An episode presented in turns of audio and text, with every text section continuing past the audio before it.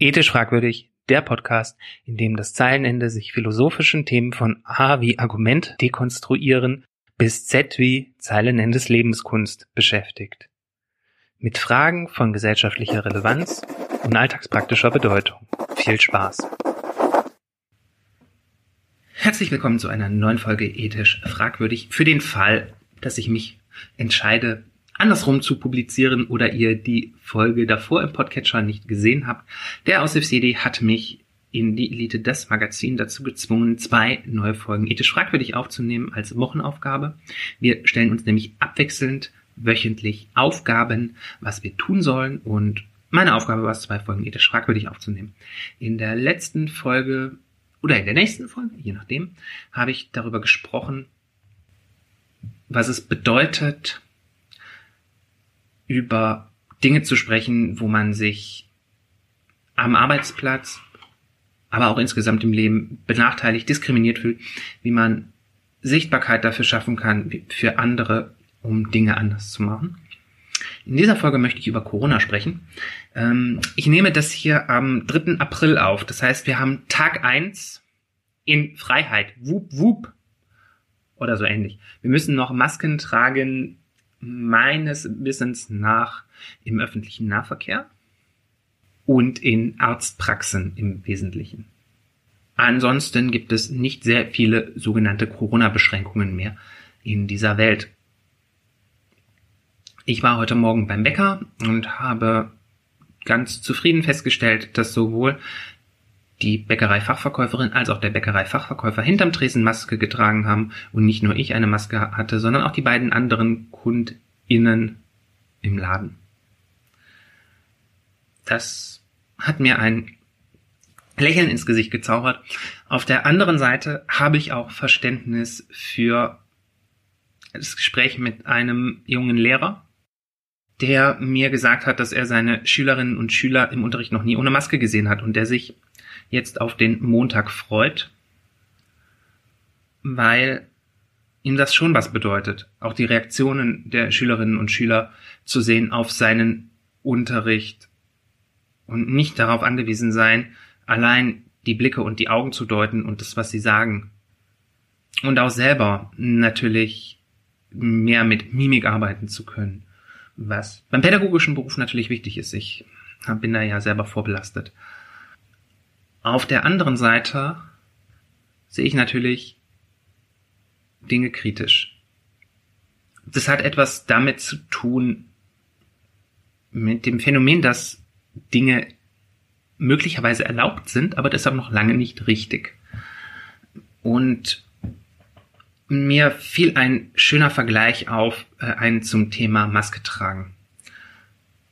Wir sind uns hoffentlich unter nachdenkenden Menschen einig, dass Maske tragen in manchen Kontexten sinnvoll ist, in manchen Kontexten vielleicht nicht und man in Abwägungsprozessen dazu kommen kann, dass Maske tragen wichtig ist oder auch nicht wichtig ist. Nehmen wir das Beispiel Schule und Schülerschaft. Spätestens in der Pause hocken die sowieso ohne Maske aufeinander. Ähm, notfalls verstecken sie sich in der Toilette und die grassierenden äh, Infektionszahlen an Schulen zeigen ja, dass das Maskentragen da mehr oder weniger hilfreich ist, aber eher weniger und gerade mit Blick auf den Vorgang des Lehrens und Lernens man durchaus sagen kann, ja, nimmt die Maske runter. Ähm, habt ihr mehr von? Das soll keine allgemeine Handlungsempfehlung sein, aber das finde ich ist eine nachvollziehbare Abwägung, die man machen kann im Allgemeinen. Im Besonderen muss man sich natürlich jede Klasse einzeln anschauen. Denn natürlich kann jeder, der keine Corona-Infektion haben möchte oder die keine Corona-Infektion haben möchte, eine Maske tragen, um sich selbst zu schützen. Nach über zwei Jahren Pandemie haben, glaube ich, aber alle begriffen, dass es sehr viel mehr schützt, wenn beide Parteien eine Maske tragen. Und es ist böswillige Unterschlagung, wenn das nicht gesehen wird. Wir haben auf der einen Seite also die Freiheit, keine Maske tragen zu müssen. Ich meine, wir tragen ja auch keine Maske, um andere vor Erkältung zu schützen. Auf der anderen Seite haben wir den Wunsch von Menschen, die kein Corona haben möchten, das nicht zu bekommen. Um es eine, auf eine Formel zu bringen, was das Masketragen angeht, für Menschen, die gesund sind oder sich gesund fühlen und möglicherweise ein Coronavirus in sich tragen und das weiterverbreiten, ohne irgendwie krank zu sein, ist Maske tragen für mich das Türaufhalten des 21. Jahrhunderts. Maske zu tragen ist eine Geste, die man als aufmerksame Rücksichtnahme verstehen kann. Man hält einem Menschen die Tür auf, von dem man aus, äh, ausgeht, dass er diese Tür nicht selber aufhalten kann. Nun möchte ich nicht sagen, dass Frauen, denen man traditionellerweise ja die Tür aufhält, Türen nicht selber öffnen können. Aber diese Geste ist ja in diesem Geiste entstanden. Was mich irritiert, ist, dass sich ausgerechnet diejenigen Menschen gegen das freiwillige Maske tragen wären, die sich ansonsten beklagen, dass man ja sonst kein Gentleman mehr sein dürfte und man Frauen ja jetzt nicht mehr die Tür aufhalten darf.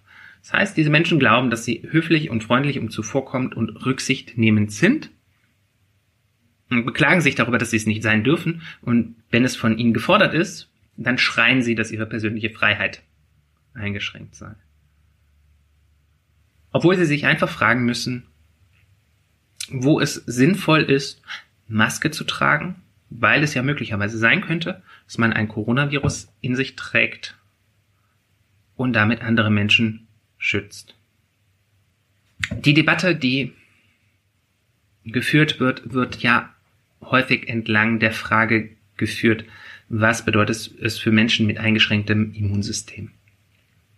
Und es gilt, deren Freiheit zu leben, abzuwägen, natürlich gegen die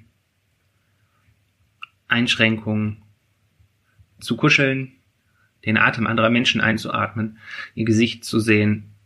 Und die Debatte möchte ich eigentlich gar nicht führen. Das möchte, möge bitte jeder Mensch für sich selbst entscheiden. Ich möchte aber auf zwei Haken hinweisen, die das Argument hat, dass man auf diese Menschen keine Rücksicht nehmen müsste. Der eine Haken ist das medizinische Argument, dass wir es bei Covid-19 mit einer Krankheit zu tun haben, für die wir immunologisch immer noch naiv sind. Das heißt, unser Immunsystem hatte nie die Möglichkeit, an diesem Virus zu üben und einen gewissen Grundschutz auszubilden, selbst wenn man ein geschwächtes Immunsystem hat. Für Menschen mit geschwächtem Immunsystem ist natürlich auch eine einfache Erkältung und eine Grippe immer noch schwierig, aber für Erkältungsviren und Grippeviren sind wir zumindest immunologisch nicht naiv. Das heißt, wenn das Coronavirus auf unsere Körper trifft, fällt es da nicht so ganz übel Party drin, wenn wir es weiter verbreiten. Für Menschen, deren Immunsystem noch nie Kontakt zu Corona hat, ist das halt umso verheerender, weil gar kein Schutz besteht. Noch nicht mal die Erinnerung an vergangene Infektionen. Und wer sich nicht vorstellen kann, wie verheerend in Anführungszeichen harmlose Infektionen für immunologisch naive Bevölkerungsgruppen sind, der möge sich einfach mal mit den Eroberungsfeldzügen der Spanier in Südamerika beschäftigen oder mit der Vernichtung der Indianer durch Krankheiten, die in Europa schon lange bekannt waren. Nun bin ich aber auch kein Mediziner und möchte aber meinen Finger in eine andere Wunde legen, weil das Argument, was man gegen Masken führt, häufig auch das ist, was ich auch jetzt letztens gehört habe, dass ich die letzten etwas über 30 Jahre ja auch überlebt hätte, ohne dass ich eine Maske getragen habe. Nun, unabhängig von der medizinischen Frage, ist das natürlich richtig. Ich bin aber auch mit einem relativ robusten Immunsystem gesegnet. Und auch in den letzten 30 Jahren gab es schon Menschen, die Chemotherapien hinter sich hatten und deshalb ein geschwächtes Immunsystem haben, Menschen, die organtransplantiert sind und deshalb Immunsuppressiva schlucken müssen. Es gab damals Menschen mit HIV, die tatsächlich mehr Probleme mit dem Immunsystem hatten als heute. Das ist jetzt nicht mehr so das Problem, aber das gab es damals. Und die Tatsache, dass ich die letzten 30 Jahre damit leben konnte, sagt ja nichts darüber aus, dass das früher alles besser war, sondern es zeigt einzig und allein, wie wir früher mit gesundheitlich angeschlagenen Menschen umgegangen sind, nämlich viel rücksichtsloser. Wir haben uns gar nicht erst die Frage gestellt, ob es Menschen gibt, denen ich mit meinem Husten und Schniefen im Supermarkt Schaden zufügen könnte. Obwohl das der Fall war. Und dass diese Menschen ganz allein für sich gucken müssten, wie sie zurechtkommen. Und ich finde, ganz unabhängig von Covid-19 können wir das als Gelegenheit benutzen, uns zu fragen, ob wir weiterhin so rücksichtslos umgehen möchten oder ob es nicht Orte gibt, wo wir uns aus Solidarität und Rücksichtnahme mit anderen Menschen in einer Pandemie und außerhalb einer Pandemie, wenn wir Husten und Schnupfen haben oder uns nicht so gut fühlen, vielleicht eine Maske aufziehen. Vielleicht nicht im Club, weil sich natürlich die Frage stellen kann, ob man als immunsupprimierter Mensch nicht tatsächlich ein Risiko eingeht und in den Club geht und das dann auch einfach dazugehört, unter Lebensrisiko fällt. Aber dass es zum in den Supermarkt gehen nach wie vor nicht so wirklich viele Alternativen gibt und wir da alle hin müssen. Und das nicht, was schon zu keiner anderen Solidarität fähig sind, nicht das Mindeste ist, dass wir da, bis die ganze Corona-Scheiße endgültig durch ist und Corona einen endemischen Zustand erreicht hat, bis dahin eine Maske tragen. Und darüber hinaus, immer dann, wenn der Rotz aus der Nase quillt. Ich für meinen Teil weiß tatsächlich noch nicht so genau, wo ich überall Masken tragen werde.